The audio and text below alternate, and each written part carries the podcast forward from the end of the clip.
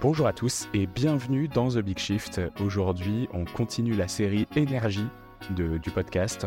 On a parlé déjà de, nucléaire, on a parlé d'hydrogène, on a parlé d'hydroélectricité, on a parlé euh, euh, d'énergie renouvelable, on a parlé du marché de l'électricité. Euh, et d'ailleurs, vous pouvez retrouver tous ces épisodes euh, sur l'énergie hyper facilement. Euh, si vous n'arrivez pas à le faire dans la liste sur votre plateforme d'écoute, vous pouvez aller sur le site thebigshift.fr et vous avez tous les épisodes qui peuvent être classés par catégorie. Donc si vous avez une catégorie qui vous intéresse, mobilité, alimentation, énergie, eh ben vous pouvez retrouver tous les épisodes qui sont sur ces différentes catégories hyper facilement sur le site internet. le site internet qui commence à bien se développer. Vous êtes plus de 4000 à, à l'avoir regardé dans les derniers 30 jours. donc je viens de me rendre compte de ça, donc c'est une super nouvelle. Euh, merci à tous euh, de, regarder The Big Shift avec autant d'attention, ça, me fait, ça me fait très plaisir. Aujourd'hui, donc, on continue cette série énergie sur The Big Shift et on va parler enfin euh, de solaire photovoltaïque. et pour ça, je suis avec Damien Salel. Salut Damien. Salut. Euh, bah, peut-être je vais commencer par me présenter un peu rapidement. Eh bien oui, avec grand plaisir. Euh, est-ce que tu peux te présenter en quelques mots et puis euh, me dire aussi pourquoi est-ce que c'est toi que, avec toi que j'ai décidé de, faire cet épisode? Quel est ton, quel est ton point d'expertise sur le sujet? Ouais, très bien. Alors en, quelques mots, en fait, donc moi je, je suis ingénieur donc en énergie renouvelable. donc j'ai travaillé pendant un an, un an et demi sur tout ce qui était politique climatique des territoires, donc notamment sur ce qu'on appelle des plans climat air énergie territoriaux et dans ces plans-là, il y avait un volet énergie renouvelable qui était assez important et notamment euh, développement du photovoltaïque. Donc j'ai commencé, on va dire, ma carrière comme ça. Et puis euh, après euh, donc cet enjeu territorial, j'ai rejoint une association qui s'appelle Espul et qui elle est vraiment donc spécialisée dans le domaine du photovoltaïque. Et donc c'est une association d'intérêt général. Donc c'est pas un lobby, hein, c'est une association qui est financée principalement par des fonds publics, donc c'est euh, l'ADEME, l'Europe, le ministère, et euh, donc qui maintient un site qui s'appelle euh, photovoltaïque.info et qui permet aux particuliers, mais aussi aux installateurs et aux professionnels de se tenir au courant en fait de la réglementation, de la loi et de tous les, changements qui concernent le photovoltaïque. Et c'est un site qu'on met à jour régulièrement. Et donc aussi pour préciser, voilà, actuellement je suis en arrêt maladie donc depuis décembre. Donc je, je suis toujours salarié de l'association, mais euh, je n'y travaille pas. Ok. si, on, si on regarde rapidement donc le, le, le, fond du sujet, euh, va, on va, on va l'aborder au fur et à mesure de l'épisode. Il y a beaucoup, beaucoup de mythes, de, de légendes à déconstruire autour de, euh, de l'énergie solaire. Euh, on nous dit euh, tour à tour que c'est écolo, puis ensuite que ça ne l'est pas, qu'il y a des terres rares, que c'est hyper impactant pour l'environnement, puis en fait que c'est la solution du futur. Il y a des choses qui sont... Ça paraît assez simple quand on, quand on en parle comme ça, mais en fait, il y a des choses qui sont difficiles à comprendre. pour commencer, est-ce que tu peux me faire un, me dresser un rapide tableau de, de la situation? Qu'est-ce que ça représente aujourd'hui l'énergie solaire, notamment en France? Euh, en part d'énergie et euh, quel est le rythme de, développement de, cette techno? Ouais, très bien. Alors, peut-être qu'il faut déjà préciser ce qu'est l'énergie solaire hein, avant euh, même de commencer. Bah oui, c'est une très bonne idée. sachant quoi, là, dans l'énergie solaire, il y a plusieurs, voilà, il y a plusieurs types d'énergie solaire. Donc, moi, je suis plutôt spécialisé dans le domaine du photovoltaïque. Et le photovoltaïque, c'est quoi? C'est en gros une technologie qui convertit l'énergie du soleil en électricité. C'est différent, par exemple, du solaire thermique, qui lui va utiliser en fait l'énergie du soleil pour produire de la chaleur. Donc, notamment, ça peut être de l'eau chaude sanitaire, ça peut aussi être du chauffage, mais c'est quand même plus minoritaire. Et puis, il y a également d'autres technologies qui utilisent l'énergie solaire pour produire de l'électricité, mais c'est des technologies qui sont minoritaires et qui ne sont pas du photovoltaïque. Donc, c'est notamment du solaire à concentration qu'on peut retrouver dans des déserts, que ce soit au sud des États-Unis ou euh, dans le sud de l'Espagne, mais on parle vraiment d'une technologie minoritaire. Aujourd'hui, la technologie qui se développe le plus au niveau du solaire, c'est clairement le solaire photovoltaïque. Donc, les centrales thermiques euh, dont tu parles aux États-Unis, je pense que vous avez tous vu des photos de ça. C'est des grands, grands champs avec des miroirs qui sont très concentrés autour d'une tour et qui balancent tous leurs rayons sur un point très central pour le chauffer à des très hautes températures. Voilà. On en voit aussi dans les déserts euh, en Arabie Saoudite, je pense, ou en Égypte. Ouais, et au Maroc aussi. Oui, c'est ça. Mais c'est voilà, c'est quand même une technologie qui reste assez minoritaire. En tout cas, ce qui s'est passé, c'est que sur cette technologie, il n'y a pas eu la forte baisse des coûts qu'on a pu connaître sur euh, le photovoltaïque, ce qui fait qu'aujourd'hui, le photovoltaïque se développe beaucoup plus que ces autres technologies. Et ça vaut aussi en fait pour le solaire thermique. Hein. Donc, euh, il y a des pays qui ont fortement développé le solaire thermique. Donc, on peut parler par exemple de la Chine, qui a énormément de solaire thermique. Mais euh, vu la baisse des coûts qui est vraiment énorme sur le photovoltaïque, ben, par exemple en France aujourd'hui, c'est bête, hein, mais il vaut mieux avoir un système photovoltaïque raccordé au réseau en autoconsommation qui va faire tourner un, ballon d'eau chaude sanitaire qu'un un système solaire thermique. Tout simplement mmh. parce qu'il n'y a pas eu de baisse des coûts sur le solaire thermique en France et que c'est plus avantageux de faire du photovoltaïque. Ce qui, euh, voilà, du point de thermodynamique, c'est aberrant. À quoi elle est due cette baisse des coûts? C'est parce qu'aujourd'hui, on sait beaucoup mieux produire, on standardise, on arrive à produire en énorme quantité. Voilà, exactement. C'est exactement ça, c'est-à-dire qu'on aurait pu avoir cette baisse des coûts sur le solaire thermique, et d'ailleurs dans certains pays, hein, que ce soit en Israël ou en Chine, le solaire thermique est vraiment intéressant d'un point de vue économique, même par rapport au photovoltaïque. Mais euh, en France, on n'a pas eu un développement suffisamment fort euh, du solaire thermique, ce qui fait qu'on n'a pas eu cette standardisation. Et puis, euh, ce qu'il faut se dire aussi, c'est que le photovoltaïque, c'est un marché mondial. Donc, c'est-à-dire qu'aujourd'hui, 90% des modules sont produits en Chine ou en Asie de l'Est. Et là, on parle en fait d'usines qui sont vraiment gigantesques, donc qui produisent plusieurs gigawatts par an dans chaque usine. Et par cette production de masse, en fait, on a eu des économies, des effets d'échelle, en fait, qui ont été considérables. Et donc, nous, ce qu'on peut voir, c'est que, par exemple, entre 2010 et 2020, on a eu une réduction du coût de revient du photovoltaïque de 90%. Donc, on a divisé par 10 les coûts du photovoltaïque en seulement 10 ans. Juste pour, pour revenir un peu sur la notion de taille d'une centrale, une grosse centrale nucléaire, c'est quoi? C'est 5 gigawatts? Par exemple? Alors, peut avoir des ordres de grandeur sur, euh, quand tu dis des énormes centrales de plusieurs gigawatts? Alors, euh, là, tu me parles de centrales. Donc, une centrale, tu, parles donc de plusieurs réacteurs. Hein. Oui, c'est vrai. Donc, un réacteur en général, c'est 1 gigawatt. D'accord, ouais, donc une euh, centrale. une centrale, les plus grosses centrales, effectivement, elles peuvent être aux alentours de 5 gigawatts. Et à côté de ça, donc là, tu me parles de gigawatts. Donc, tu parles de puissance, c'est vraiment ce que peut délivrer la centrale au moment de son pic de production. Euh, mais il faut bien différencier donc euh, cette puissance en gigawatts de la production. Parce que la production d'une centrale nucléaire, elle va être plus importante pour un gigawatt donné.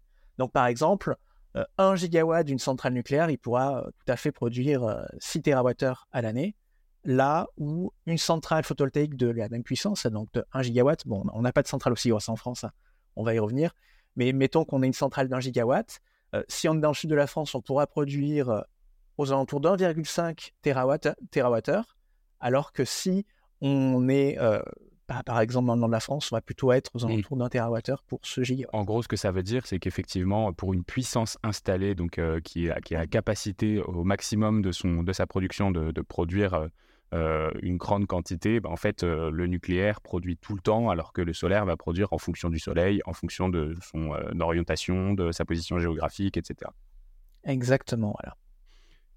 Ok, donc tu disais que le, rythme, de, le rythme de, progression, donc les coûts ont divisé par 10, ont, ont, été diminués, ouais, ont été divisés par 10, et tu dis que l'accélération de l'installation a explosé mmh. par rapport à il y a quelques années. Qu'est-ce que c'est Combien est-ce qu'on installe en plus aujourd'hui en solaire? Est-ce que ça va à la bonne vitesse par rapport au, par rapport au, projet de la, de la, stratégie nationale bas carbone? Par rapport à ce qu'on dit en ce moment à la COP28 sur le triplement de la nécessité d'installation des énergies renouvelables d'ici 2030 Ouais, très bien. Euh, donc, euh, bon, pour ceux qui regardent la vidéo, là, je suis en train de présenter euh, donc une image. Ouais, alors il y aura qui est un intérêt pour ceux mais... qui, suivent le podcast sur YouTube parce qu'effectivement, il y a une petite présentation avec des slides, mais qu'on essaiera d'expliquer pour ceux qui sont uniquement en audio. Exactement. Donc en fait, ce qui est intéressant, voilà, pour ceux qui sont sur YouTube, c'est que sur ce graphique, on voit l'évolution en fait de la capacité qui a été installée euh, chaque année, des années 2000 aux années 2020. Et donc on voit qu'aux années 2000, en fait, on était sur un, petit fil quasiment, hein. donc on était à moins d'un gigawatt par an, hein, donc vraiment même beaucoup moins. Et là, ce qu'on voit tout en haut du, donc, euh, du diagramme, c'est qu'en 2021, on était à 190 gigawatts qui avaient été installés. Donc ça, c'est le fil de 2021. C'est exponentiel, effectivement. C'est exponentiel, ouais. Euh, ce que je peux vous dire, c'est qu'en 2023, on va être à 400. Et ce qui est très intéressant, c'est que voilà, 2021, on nous dit 190 gigawatts de modules qui ont été produits. c'est ce qu'a installé la Chine en 2023. Donc la Chine, en fait, c'est à la fois le plus gros producteur de modules PV, mais c'est aussi le pays qui en installe de très loin le plus. En 2023, en fait, la Chine, c'est la moitié du marché mondial en termes d'installation de modules PV. Et effectivement, en production, c'est beaucoup plus. Hein. Comme je disais, la Chine, c'est, c'est quasiment 90% du marché mondial en production. Mais en installation, donc sur son territoire, c'est la moitié du marché mondial. Pourquoi est-ce qu'on pourquoi est-ce qu'on se réveille maintenant sur, euh, sur cette installation? Est-ce que c'était une histoire de technologie? Est-ce que c'était une histoire de politique? Ouais, je pense que pour le photovoltaïque, euh, l'essentiel de l'enjeu, ça a été la baisse des coûts. C'est-à-dire que euh, dans les années 2000, ceux qui installaient du photovoltaïque, c'était des pays qui avaient une politique solaire ambitieuse via la mise en place de tarifs d'achat, de mécanismes de subvention qui faisaient qu'il y avait un intérêt économique du fait de ces mécanismes de subvention. Et donc, à ce titre-là, euh, des pays qui ont beaucoup installé de photovoltaïque à l'époque, c'était euh, certains États des États-Unis. Hein, on peut penser à la Californie. Mm. On peut penser également à l'Allemagne ou au Japon.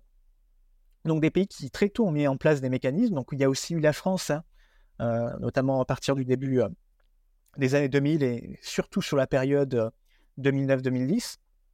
Il y a aussi l'Italie. Donc, plusieurs pays, donc, que ce soit en Europe, au Japon ou aux États-Unis, qui ont mis en place ces mécanismes qui ont fait en sorte qu'on commence à développer le photovoltaïque avec un intérêt majeur quand même au niveau mondial, c'est que en développant cette énergie, les coûts ont baissé.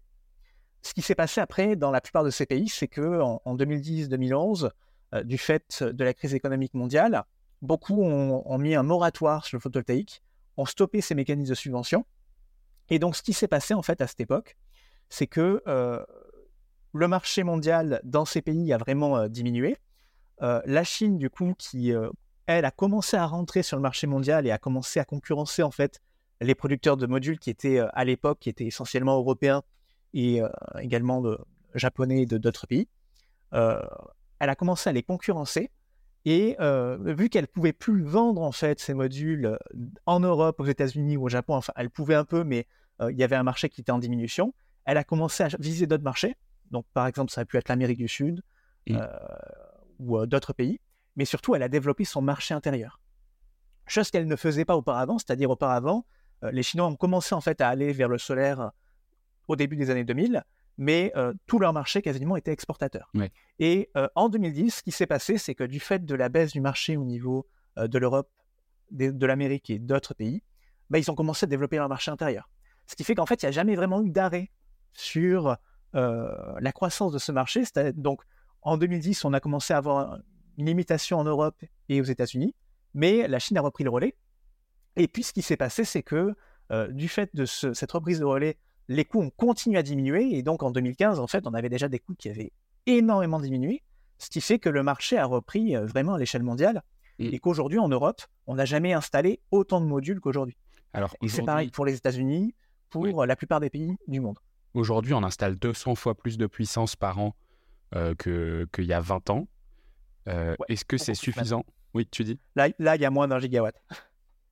Oui, c'est ça, d'accord. Donc c'est encore plus que 200 fois plus. Oui, exactement. Euh, est-ce que c'est suffisant? On, entend donc la COP 28 bat son plein en ce moment à, à, Dubaï on parle beaucoup de euh, d'énergie renouvelable, de la rapidité de, de la rapidité de progression euh, de, de, ces énergies-là. Il y en a qui disent que ça dépasse les attentes de ce qu'on pouvait donner dans les stratégies nationales des pays, des différents pays. Est-ce que euh, au niveau mondial, on va à un rythme suffisant aujourd'hui sur l'installation de sur de photovoltaïque? Alors, je pense que l'objectif dont tu parles, c'est que dans le cadre de la COP, il y a un certain nombre de pays qui se sont dit on va, on va viser en fait un triplement de la capacité euh, d'énergie renouvelable euh, d'ici 2030. Donc aujourd'hui, on est en 2023 et en gros, l'objectif, c'est dans 7 ans, on triple la capacité d'énergie renouvelable installée dans le monde. Donc effectivement, c'est quand même un objectif qui est assez euh, considérable. étonnamment, pour le PV, c'est pas un objectif qui me paraît si ambitieux que ça. Parce qu'en fait, on a d'ores et déjà la capacité de fabrication des modules qui va, mmh qui va être installé. Euh, donc, tout à l'heure, là, je montrais sur le graphique, on voyait donc en 2021, on avait produit à peu près 190 gigawatts crête de modules. cette année, on va en installer 400. Donc ça veut dire qu'on va en produire plus, hein, parce que c'est il y a un effet de décalage, c'est-à-dire que on produit, par exemple, cette année, on va peut-être produire 500, 600 gigawatts de modules. On va en installer 400. Et l'année prochaine, peut-être qu'on en produira encore plus. Et ce qui est prévu, c'est que d'ici 2024-2025, les capacités de fabrication de modules atteignent environ 1000 gigawatts ou 1 terawatt. Donc, quand on parle de 1000 gigawatts, c'est au-dessus des scénarios 1,5 degré de l'Agence internationale de l'énergie. Donc, en fait, sur le solaire, il n'y a pas, a pas d'enjeu en termes, en tout cas à, horizon 2030, en termes d'approvisionnement de modules. Ce qui va vraiment être important, c'est est-ce que les pays vont vraiment réussir à installer ces, par exemple ces 1000 gigawatts dans quelques années? Donc là, il y a des discussions, mais globalement, la plupart des scénarios s'orientent quand même à horizon 2030 vers des scénarios à 700-800 gigawatts par an à horizon 2030. Donc normalement, voilà, il y aura assez peu de problèmes sur la question du photovoltaïque. Le gros enjeu qu'il va avoir dans les années à venir, ça va plutôt être sur l'éolien où là, pour le coup, on n'est pas sûr de suivre euh, les rythmes qui permettent un triplement. Or, euh, le photovoltaïque a besoin d'éolien pour s'intégrer dans un réseau électrique. Les deux énergies sont vraiment euh, extrêmement complémentaires et le photovoltaïque ne peut pas se passer d'éolien, tout comme à très long terme, il y aura aussi des besoins de stockage, mais ça, on va peut-être en parler un peu plus oui, tard. Tout à fait. Tout à fait. Euh, juste pourquoi est-ce que complémentaire? Parce que quand il y a du vent, il y a moins de soleil. Quand il y a du soleil, il y a moins de vent ou pas du tout? Oui, voilà, il y a ce qu'on appelle un foisonnement. Alors souvent, il est caricaturé parce que il y a toujours des personnes qui vont prendre un exemple euh, de nuit où euh, il n'y a pas de vent. Ben, effectivement, mmh. quand on parle de foisonnement, on parle pas, on dit pas ça fonctionne tout le temps. Hein. quand on parle de foisonnement, on ne dit pas que quand on met de l'éolien et du photovoltaïque, ça va produire une base d'énergie constante tout au long de l'année, euh, ce qu'on dit, c'est que souvent, quand il n'y a pas de vent, il peut y avoir du soleil, et inversement, quand il n'y a pas de soleil, il peut y avoir du vent. Ça ne veut pas dire que c'est tout le temps le cas, mais ça veut dire que ça compense euh, en grande partie la, variabilité de chacune de ces énergies. Ok. Est-ce que sur le, sur le photovoltaïque, donc on a eu une réduction des coûts qui est majeure, j'imagine que c'est ça un peu la dernière innovation. Est-ce qu'on a des innovations de rupture qu'on doit attendre qui pourraient nous aider je sais pas, peut-être euh, augmenter le rendement. Aujourd'hui, le rendement d'un panneau classique, il me semble que c'est de l'ordre de 16 euh, à 17 Donc, ça veut dire que 16 euh, à 17% de l'énergie qu'il reçoit est effectivement transformée en électricité. Le reste est probablement dissipé en chaleur. Est-ce qu'on peut attendre des innovations majeures qui peuvent nous aider à atteindre ces objectifs de 2030 Ou est-ce que c'est plutôt sur de la standardisation de production Alors, plusieurs réponses. Donc, c'est vrai que dans le PV, quand on regarde les évolutions technologiques des 60 dernières années. Donc c'est une technologie ancienne LPV qui existait déjà dans les années 50-60, qui a d'abord été utilisée pour un usage spatial. Donc on l'utilisait pour alimenter des satellites en électricité et qui ensuite voilà, été utilisé pour des usages donc, sur des sites isolés et puis maintenant pour la production d'électricité. mais quand on constate donc l'évolution sur 60 ans, ce qu'on voit, c'est plutôt des innovations incrémentales. Donc il n'y a jamais eu en fait d'innovation de rupture.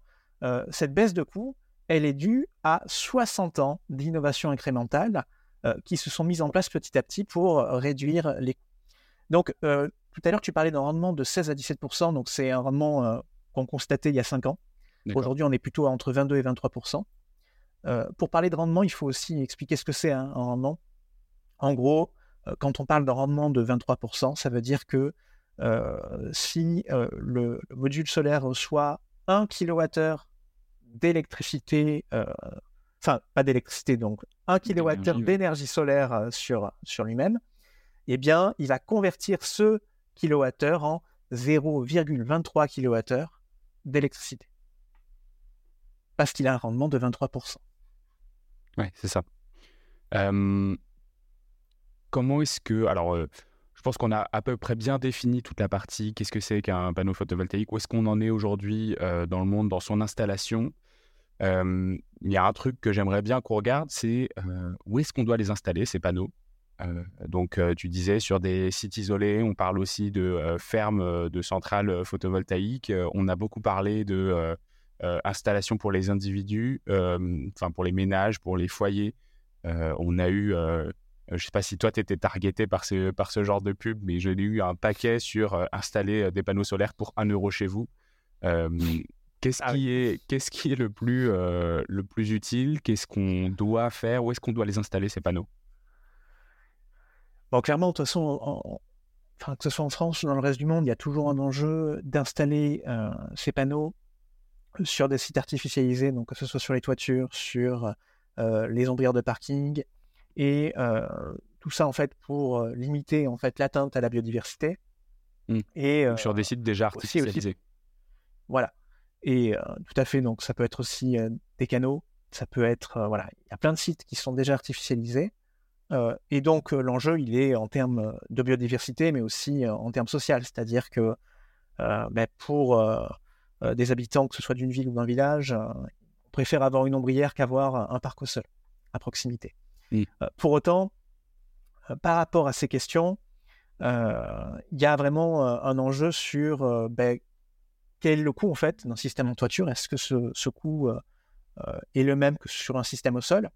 Et en France, c'est pas le cas. Hein, par, exemple, quand on parle d'un du coût d'un système de particulier, on peut être très rapidement sur un coût de revient qui est trois fois plus élevé que celui d'un système au sol. Quand on parle de grande toiture, on peut là aussi être rapidement à, un surcoût de 50%, voire euh, un coût deux fois plus élevé qu'un système au sol. Euh, et pareil sur les ombrières, il y a aussi un surcoût hein, qui n'est pas non plus euh, négligeable. Donc en fait, quand on est sur ces systèmes sur terrain artificialisé, on peut avoir un surcoût, sauf lorsqu'on parle par exemple de systèmes au sol sur d'anciennes décharges.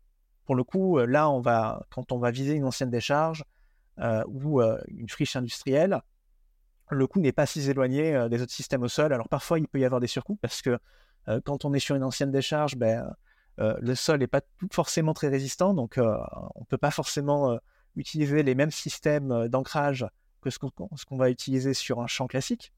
donc là aussi, on peut avoir des petits surcoûts, mais ils sont beaucoup plus légers que sur un système en toiture ou sur d'autres systèmes. Donc voilà, il y a cet enjeu sur les coûts qui fait qu'aujourd'hui, euh, pour aussi limiter euh, les coûts pour le système électrique, euh, on va souvent sur du sol, mais ce qu'il faut savoir, c'est que quand on va sur du sol en France, dans la très grande majorité des cas, on va viser des friches industrielles.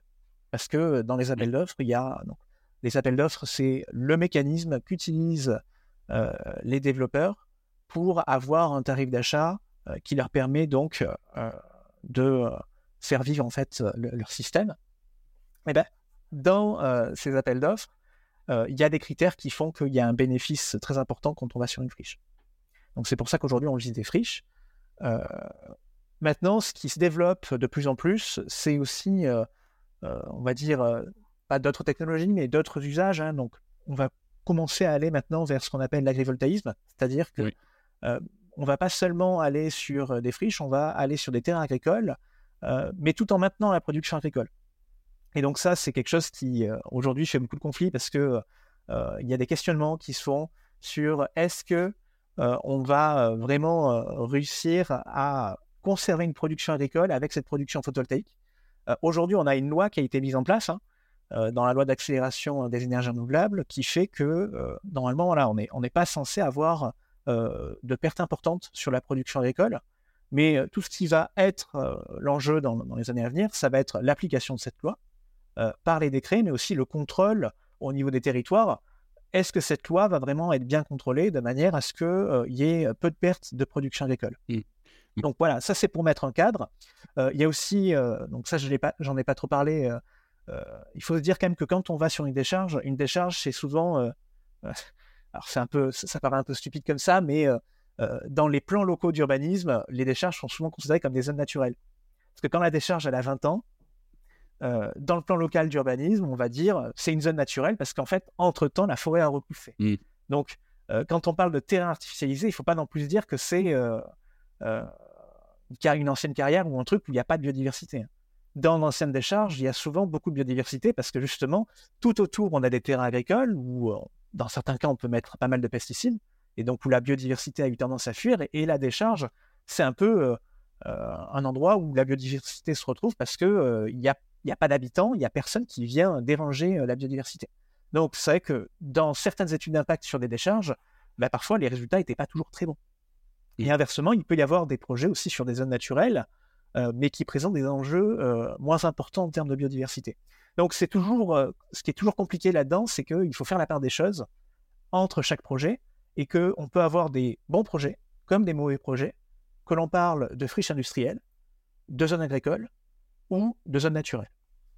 D'accord, donc là on a parlé effectivement dans les différents types de, structures possibles, donc ombrière, donc enfin centrale au sol, centrale surélevée, donc que ce soit au-dessus de parking, au-dessus de toiture, euh, ou même euh, au-dessus de, de, zones, euh, donc pour l'agrivoltaïsme, au-dessus de zones utilisées, ou alors pour des cheptels bovins, ou alors pour bah, même de la production permaculture avec des zones ombragées, des zones ensoleillées.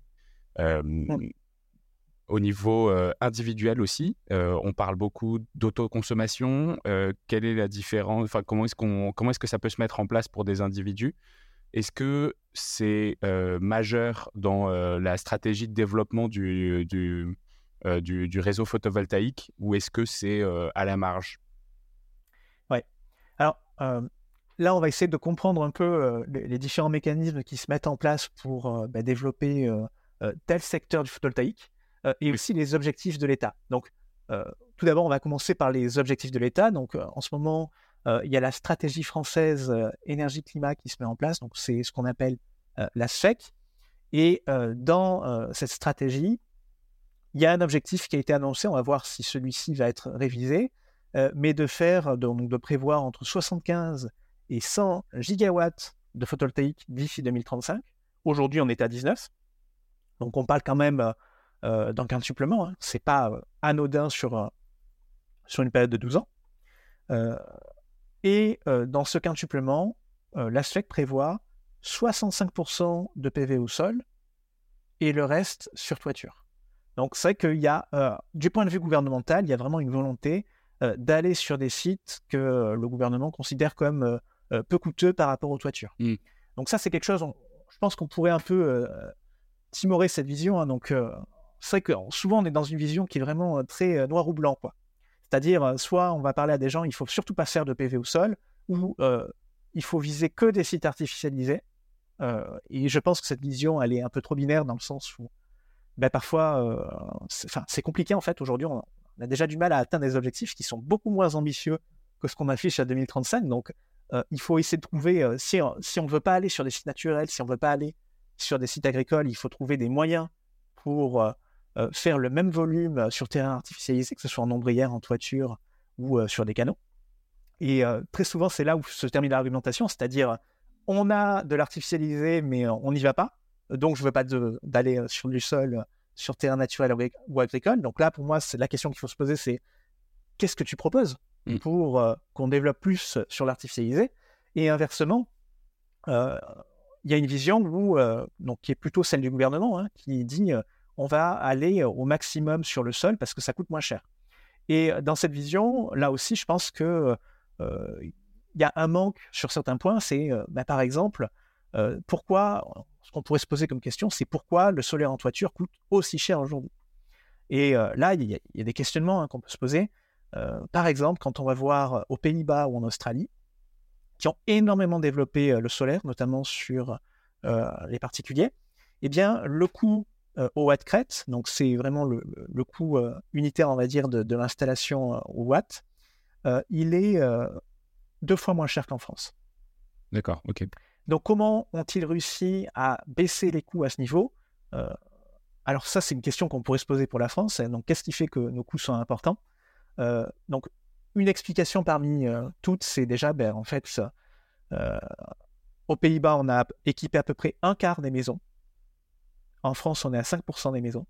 Donc déjà, le marché est plus gros. En Australie, dans certaines villes, dans certains quartiers, on arrive même à la moitié des maisons qui sont équipées. Donc le marché est plus gros, il est plus mature. Donc la concurrence a eu le temps de se faire. Et puis, euh, il y a un autre aspect qui est très important, c'est qu'en France, on a des démarches qui sont extrêmement complexes, qui font que très souvent, un installateur, il va proposer un projet en particulier et euh, six mois plus tard, ce projet va échouer parce que il y a quelqu'un qui est venu lui mettre un bâton dans les roues. Donc ce quelqu'un, ça peut être par exemple l'architecte des bâtiments de France, hein, donc qui a pu dire ben non, je ne veux pas de ce système parce que il y a une co-visibilité avec le monument historique d'à côté. Ou mmh. plus tard, ça a pu être, nous, donc c'est des cas qu'on a souvent pu voir, une question de raccordement. C'est-à-dire qu'au moment où donc le devis de raccordement, on le demande après donc l'autorisation d'urbanisme, donc après l'ABF.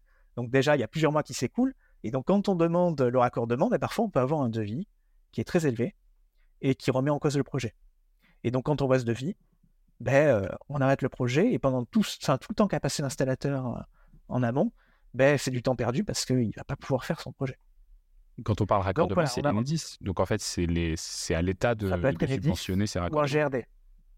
Non, ça peut être Enedis ou un gestionnaire de réseau local. Euh, Enedis, c'est 95% du réseau en métropole, euh, mais euh, il peut aussi y avoir d'autres gestionnaires de réseau locaux. mais c'est pas, voilà, Enedis, c'est pas l'État. C'est une, entreprise, une entreprise privée. donc, oui, effectivement, on pourrait tout résoudre via des subventions. Euh, mais euh, c'est pas euh, juste une question de subvention, c'est aussi voilà comment on, organise les démarches, comment on met en place ces règles de raccordement. Là, je pense qu'on va aller dans un mmh. sujet technique, donc je ne vais pas plus développer. Mais j'ai donné deux exemples. Ces deux exemples concrets, il y, en a d'autres qui font que les démarches sont souvent assez complexes et elles sont souvent plus complexes que dans ces autres pays que j'ai pu décrire, qui font que eux arrivent très rapidement, en fait, en quelques mois, euh, quand on, fait une demande pour un projet PV, euh, ben, euh, en, un mois, deux mois, on a son installation chez soi. En France, ça peut parfois prendre plus de mois. ça, commence à changer. On, parlait, en préparant cet épisode, on parlait aussi du, côté un peu euh, pas moutonnier, mais peut-être un peu genre euh, d'imitation de, ses voisins, du, de, la, de la norme sociale aussi, où aujourd'hui, en fait, il y en a assez peu qui l'ont, mais le jour où il y en aura un peu plus, probablement que ça s'étendra beaucoup plus vite. Euh, qu'est-ce qu'il faudrait pour ça? Alors, il y a eu pas mal d'études donc de sociologues sur le sujet de pourquoi le photovoltaïque se développe. Parce qu'en fait, il y a une barrière sociale hein, au développement du photovoltaïque. Euh, c'est bête, mais euh, y, a, comme tu disais, en fait, il y, a un effet moutonnier. C'est-à-dire que le premier qui va installer euh, du photovoltaïque chez lui, il va avoir une barrière sociale très forte parce qu'il est le seul à le faire. Il va se dire, je, mets du photovoltaïque, je suis le seul, les gens vont me regarder bizarrement. Mais une fois que lui aura installé du photovoltaïque, le voisin d'à côté, il va se dire, bon, je suis pas seul, mon voisin l'a déjà fait. Alors, comme ça, ça peut paraître un peu aberrant parce qu'on se dit, euh, on n'est pas des moutons, on ne suit pas le voisin, mais euh, toutes ces études ont montré que, un peu en fait. Et, euh, donc, c'est quelque chose qu'on a pu voir, que ce soit aux Pays-Bas ou en Australie. Il y a vraiment des effets en fait où, quand quelqu'un commence à installer du photovoltaïque ou quand quelques voisins commencent à installer du photovoltaïque, ben en fait, dans le quartier, le photovoltaïque se développe beaucoup plus que dans les quartiers où personne n'a installé du photovoltaïque. Et, et ça, c'est pas forcément lié, par exemple, à euh, à la cause, enfin, les quartiers en question, c'est pas forcément des gens, par exemple, qui ont voté euh, écolo ou euh, qui vont avoir une conscience écologique. Ça peut être des personnes qui n'ont aucune conscience écologique, mais juste parce qu'ils voient que le voisin le fait, se disent, il y a peut-être un intérêt. Et cet mmh. intérêt, il n'est pas forcément d'ailleurs écologique. Hein. Ça peut être, ils peuvent se dire, bah, s'il a fait, c'est peut-être qu'il y a un intérêt économique. Oui. Et donc voilà, cet effet moutonien est, très important et on commence à l'observer actuellement en France. C'est-à-dire que en cinq ans, euh, le, taux d'installation euh, sur les maisons individuelles, il a été multiplié par 6. Donc auparavant, euh, le PV particulier, c'était quelque chose qui était vraiment minoritaire. dans, enfin, c'était pas complètement minoritaire, mais voilà, c'était assez faible quand même en termes de capacité installée par rapport aux centrales au sol ou aux mmh. centrales sur grande toiture. Aujourd'hui, là, en 2023, on devrait installer 800 MW sur les 3000 MW qu'on va installer dans l'année. Donc c'est plus du tout minoritaire, hein, ça représente quasiment un tiers de la capacité installée. Et donc aujourd'hui, on se retrouve dans une configuration où on est sur du quasiment un tiers particulier, un tiers grande toiture et un tiers au sol. D'accord. Et ça, c'est pour les particuliers, est-ce que c'est euh, de l'autoconsommation ou est-ce que c'est relié à la grille générale pour pouvoir, euh, pouvoir alimenter aussi euh, le réseau? Alors oui, c'est vrai qu'il y, a souvent des confusions par rapport à ça. Euh, quand on est en, autoconsommation, en général, euh, on est euh, raccordé au réseau. On est quand même relié. c'est vraiment très rare. Des, des, personnes qui sont en système isolé sont vraiment extrêmement minoritaires. Donc, on, peut peut-être décrire, parce que c'est vrai que j'ai l'impression que c'est quand même un sujet qui fait pas, enfin, qui mérite d'être un peu développé sur les dispositifs. donc, un premier dispositif, c'est ce qu'on appelle la vente totale. Donc la vente totale, c'est on va avoir son installation et on va injecter l'électricité au réseau et on va euh, recevoir un revenu pour euh, cette injection. Ça, c'est un premier dispositif. Il n'est pas très courant aujourd'hui. Euh, l'essentiel des particuliers vont faire ce qu'on appelle de l'autoconsommation individuelle. Donc, quelle est la différence? Eh bien, là, en fait, on va se raccorder sur le compteur consommation. Et donc, en gros, ce qui va se passer, c'est que quand l'installation va produire, ben, tout ce que l'installation va produire va être déduit de la consommation euh, du site. Et puis, il y a des moments où, en fait, on va produire plus que ce qu'on va consommer. Et donc, une partie de l'électricité va être injectée. Et donc, pour ça, on va avoir, en fait, un tarif euh, d'achat du surplus qui sera, euh, ben, bien sûr, un peu plus faible que celui de la vente totale, qui va faire que, là aussi, l'usager va avoir un revenu pour le surplus qu'il va vendre quelque part au réseau. Après, il y a le cas donc, de l'autoconsommation euh, euh, totale, qui est également raccordée au réseau, parce qu'en fait, euh, dans la plupart des cas, on est sur ce qu'on appelle des onduleurs grid following. Donc l'onduleur, pour se synchroniser, il a besoin d'avoir le réseau, sinon en fait, il fonctionne pas.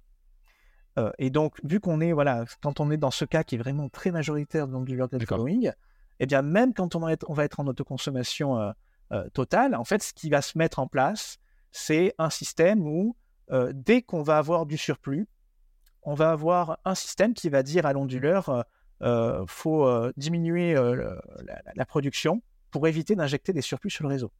Mais cet onduleur, il sera toujours synchronisé avec le réseau.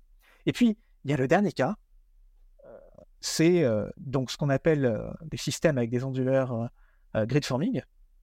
Et eux, donc, c'est des onduleurs qui vont être capables de générer un réseau, y compris lorsqu'on va avoir, on va être déconnecté du réseau. Mais euh, c'est des onduleurs qui sont un peu plus coûteux, hein, donc après ça, ça va pas non plus euh, euh, trop surenchérir le coût du système global. mais aujourd'hui, c'est pas la majorité des cas.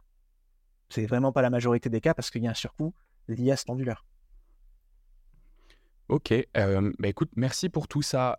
J'aimerais quand même qu'on, avant de, de, boucler cet épisode, qu'on passe sur bah, les, euh, les points d'accro, je dirais, sur, euh, sur l'énergie. On parle beaucoup, euh, les détracteurs du, du, solaire photovoltaïque parlent beaucoup de son impact environnemental lié à sa production et lié au fait que les filières de fin de vie des panneaux sont pas encore très développées. Alors, je crois que ça l'est un peu en France, mais assez peu dans d'autres pays. Qu'est-ce que tu peux me dire là-dessus? Est-ce que c'est un vrai, est-ce que c'est une, une, vraie raison à soulever pour se dire qu'il vaut mieux passer sur une autre énergie? Alors, ouais, on peut, on peut déjà un peu essayer de parler, euh, donc effectivement, des déchets hein, qui euh, sont produits euh, par l'industrie. donc, déjà, ces déchets, alors je vais juste, pour ceux qui vont voir sur YouTube, je vais juste rapidement présenter un petit graphique, alors si j'arrive à le retrouver. Bon, sinon, je vais pas passer plus de temps sur ça. bon, c'est pas grave. On va pas le présenter. donc, par rapport à cette question des déchets, il faut savoir qu'en France, aujourd'hui, on a une obligation de retraitement de ces déchets. Donc, on a euh, un éco-organisme qui, qui auparavant s'appelait euh, PV Cycle, qui désormais s'appelle Soren, qui va être chargé de la collecte de ces déchets et euh, de leur retraitement. Et donc aujourd'hui, donc d'après cet organisme, on retraite à peu près 94% des déchets. Donc une partie est recyclée, une partie est brûlée. Donc on peut, on peut essayer un peu de décrire ce qui est recyclé et ce qui est brûlé. Euh, globalement, euh, dans un système photovoltaïque, on a euh, quasiment 70% de verre, 10% d'aluminium, et vraiment, la matière qui a vraiment de la valeur, c'est la partie silicium qui concerne 3% de la masse, donc c'est qui est très faible, mais qui a une grosse valeur ajoutée. Donc, le verre, on est en train de mettre en place des processus pour le recycler, mais sinon, ça peut partir en mâcheur. Donc, il y a une forme de réutilisation, mais sans forte valorisation économique. Euh, l'aluminium, c'est recyclé dans les euh, filières classiques, hein, donc euh, on va. C'est des métaux qui est le mieux recyclé. On jette une canne d'aluminium, voilà. et puis il y a une partie en fait dans le photovoltaïque aussi qui est ben, tout ce qu'on va utiliser comme colle pour donc, maintenir les différents éléments en place. En général, c'est une colle qui va utiliser donc, du PET, donc qui est une forme de plastique. Et donc cette partie-là mmh. peut être incinérée. Donc après, voilà, il y a différents processus. Donc ce que je dis là n'est peut-être plus forcément à jour parce que je sais que Soren fait énormément évoluer ses processus. Donc par exemple, tout à l'heure, je disais que la majorité de la valeur ajoutée se concentre dans la partie silicium. auparavant, on ne savait pas recycler cette partie-là. Mais Soren a travaillé avec une, une startup qui a trouvé des nouvelles technologies pour valoriser cette, cette partie-là. et donc cette partie-là, elle pourrait être réutilisée pour la construction de nouveaux modules. D'accord. Et ça, aujourd'hui, c'est quelque chose qui est industriellement mis en place et qu'on on, fait on sait le faire sur l'ensemble du, parc de panneaux en fin de vie en France, par exemple. Alors, ouais, parle industriellement mis en place. En fait, ce qu'il faut se dire, c'est que les modules PV en France, ben, on en recycle très peu. parce, qu'on a commencé à en mettre en place il y a 30-40 ans et qui sont pas encore en Voilà. C'est ça, exactement. Donc, par exemple, moi, le, le directeur donc, de, l'association pour laquelle euh, je, travaille, donc Estule, euh, il a une installation photovoltaïque qui a plus de 30 ans. Elle est toujours en place. Il n'a pas changé. Euh, pareil, donc Espul, en fait, à la base, l'association pour laquelle je travaille, elle s'est mise en place pour installer donc la toute première centrale photovoltaïque raccordée au réseau. Donc c'était au début des années 90. donc ça s'est fait à proximité de Lyon. Et cette centrale, elle a été mise en place au début des années 90 et elle fonctionne toujours. Mm. Donc, sur cette centrale, on n'a pas remplacé les modules, puisque ceci fonctionne toujours. Oui, mais ce que veut dire, c'est que sur, le photovoltaïque, on va avoir un peu comme sur le nucléaire euh, dans les années 2035-2040, euh, c'est-à-dire qu'on va avoir un grand nombre de centrales d'un coup. Enfin, ça va aller, ça va aller croissant parce que effectivement, le, on a, on a augmenté de façon exponentielle notre, notre installation mais ça veut dire qu'on va quand même se retrouver assez vite avec euh, une quantité assez phénoménale de matériaux à recycler, avec une filière qui l'a encore pas énormément fait. Exactement. Mais euh, donc, c'est pour ça que la France a quand même pris les devants par rapport à d'autres pays. Hein. Donc, c'est-à-dire que dans la plupart des pays, qu'on parle des États-Unis ou d'autres, euh, aujourd'hui, il n'y a pas de mécanisme donc, de collecte et de traitement. Donc, ce qui se passe dans, parfois, en fait, c'est que les modules sont mis en décharge ce qui n'est pas très propre, effectivement. Euh, mais c'est pas le cas de ce qu'on fait en France, puisqu'en France, on a déjà une collecte et on a déjà des systèmes opérationnels, on a déjà des startups en fait qui développent les systèmes du futur. Euh, et donc, quand je parle de startups, c'est-à-dire que euh, pour autant, les modules qui sont collectés, ils sont bien traités. Mmh. Mais si aujourd'hui je parle de startups, c'est que les volumes sont faibles. Mmh. Et l'objectif à terme, c'est que cet organisme sereine arrive à développer les capacités en même temps que euh, le, niveau de collecte. Mmh et donc ça, c'est quelque chose qu'on va voir euh, plutôt donc en fin effectivement euh, de cette décennie. On va commencer à avoir des volumes qui vont arriver assez importants dans la décennie en cours, mais qui vont vraiment se développer massivement à partir de 2030. Ouais. Il y a un des autres enjeux, je ne sais pas si c'est un inconvénient qu'on pourrait citer, mais c'est le fait qu'on cite souvent les énergies renouvelables et en particulier le solaire et l'éolien comme des, des remplaçants potentiels du, nucléaire qui va en vieillissant et qui fait aussi ses propres débats. Euh, est-ce que c'est censé être le cas? Comment est-ce que c'est comment est-ce qu'on est censé développer le euh, la, filière, photovoltaïque? Est-ce que c'est en remplacement du nucléaire? Est-ce que c'est en plus? Comment est-ce que comment est-ce que ça se passe?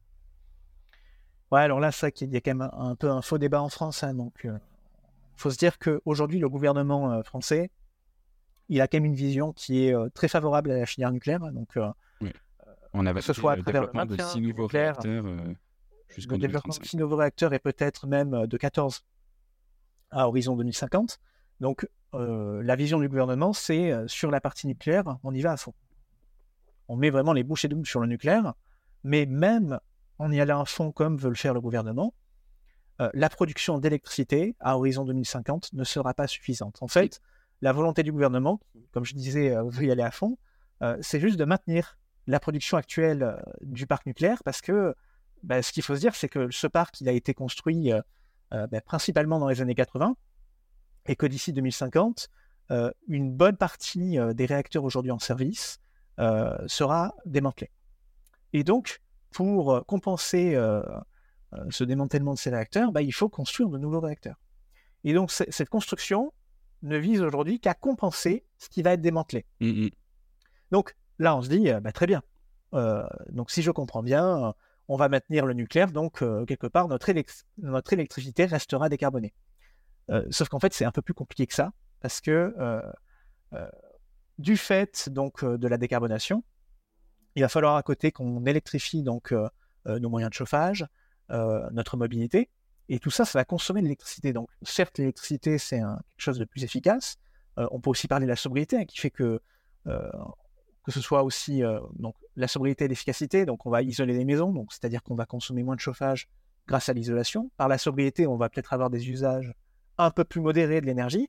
Mais même en additionnant ces différents paramètres, ben, on se retrouve dans quasiment tous les scénarios avec une électrification des usages qui nécessitera plus de production d'électricité. Donc même en maintenant la production nucléaire, euh, si on ne développe pas les énergies renouvelables, ben, euh, on se retrouve en, fait à, devoir produire euh, ces énergies renouvelables, enfin cette énergie ou cette électricité à partir de charbon ou gaz.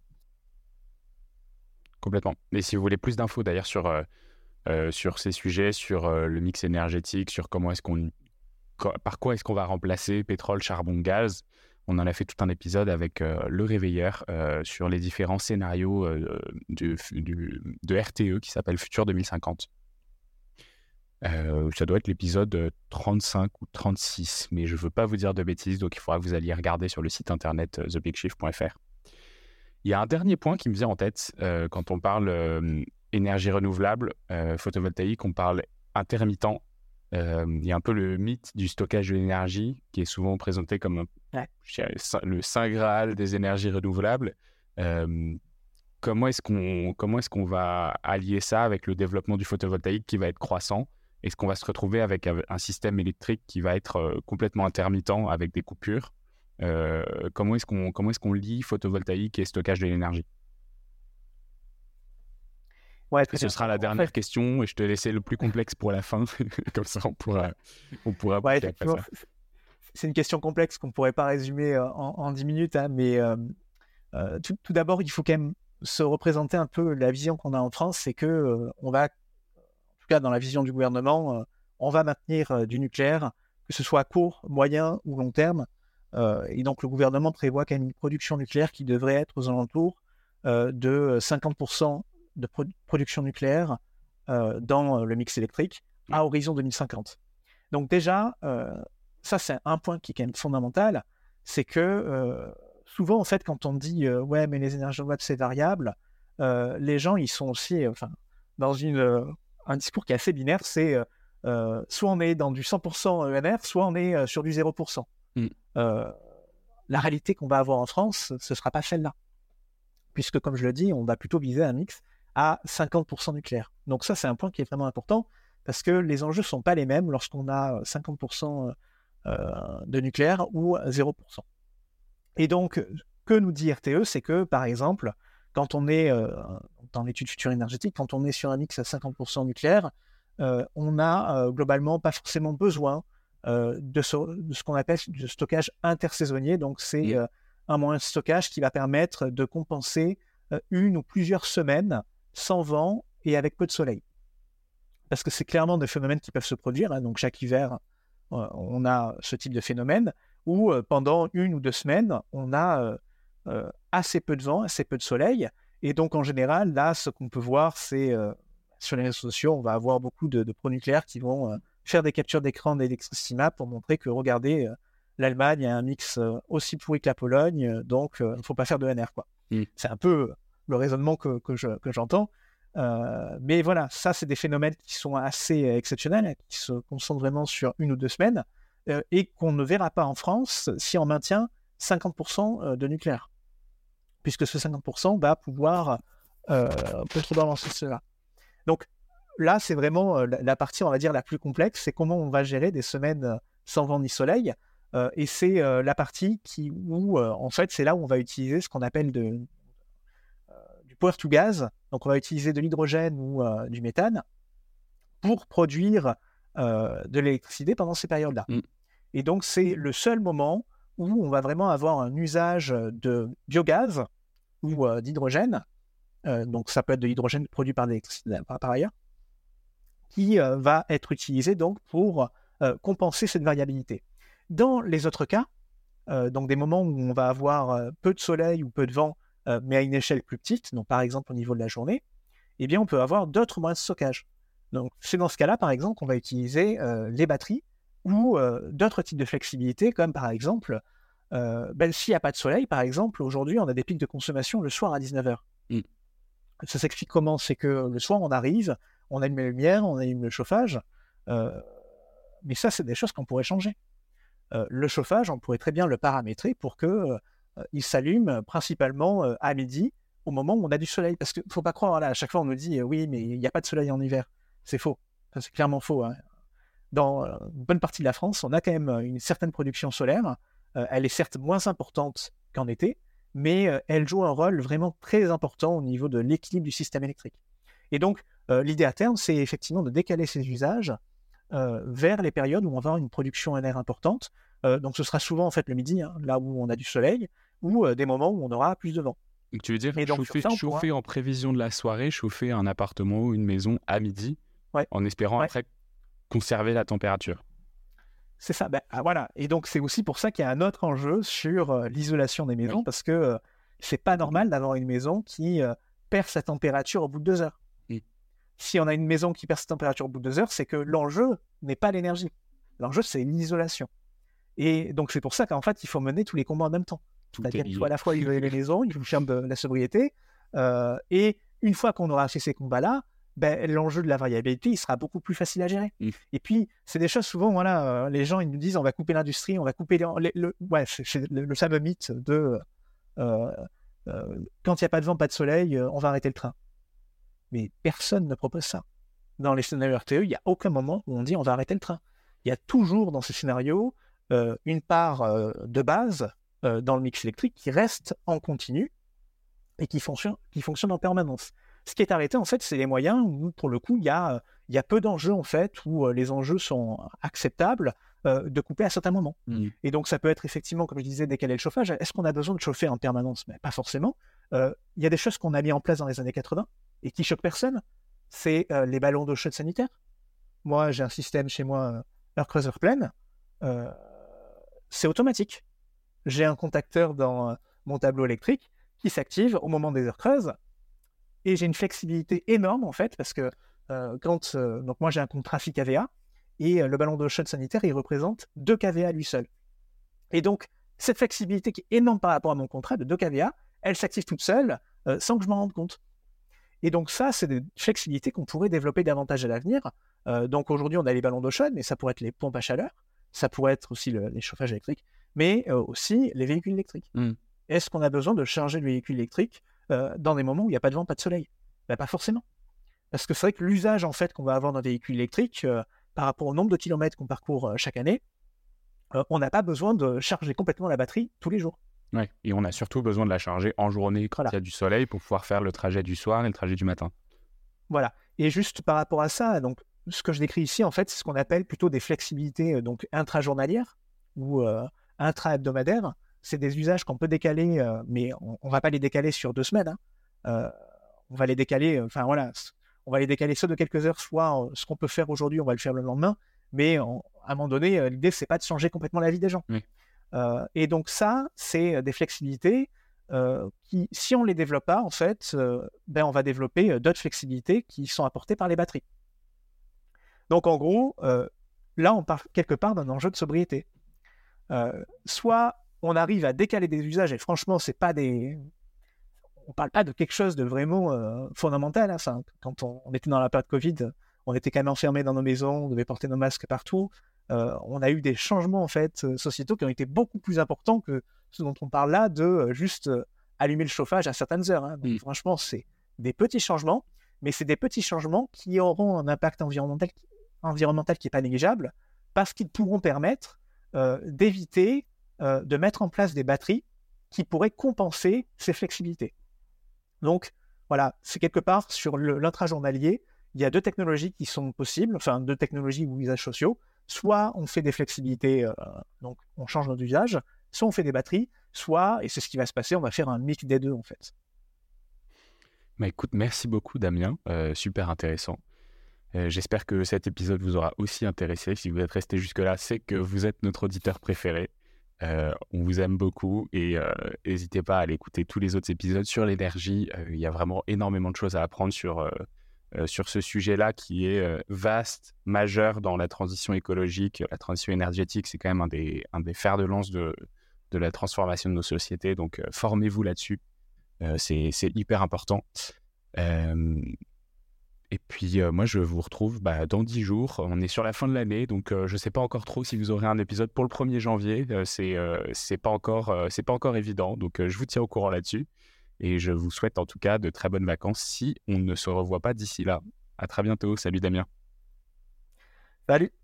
C'est la fin de cet épisode de The Big Shift. J'espère qu'il vous a plu et que vous en avez retiré quelque chose pour votre vie quotidienne. C'est ça le plus important.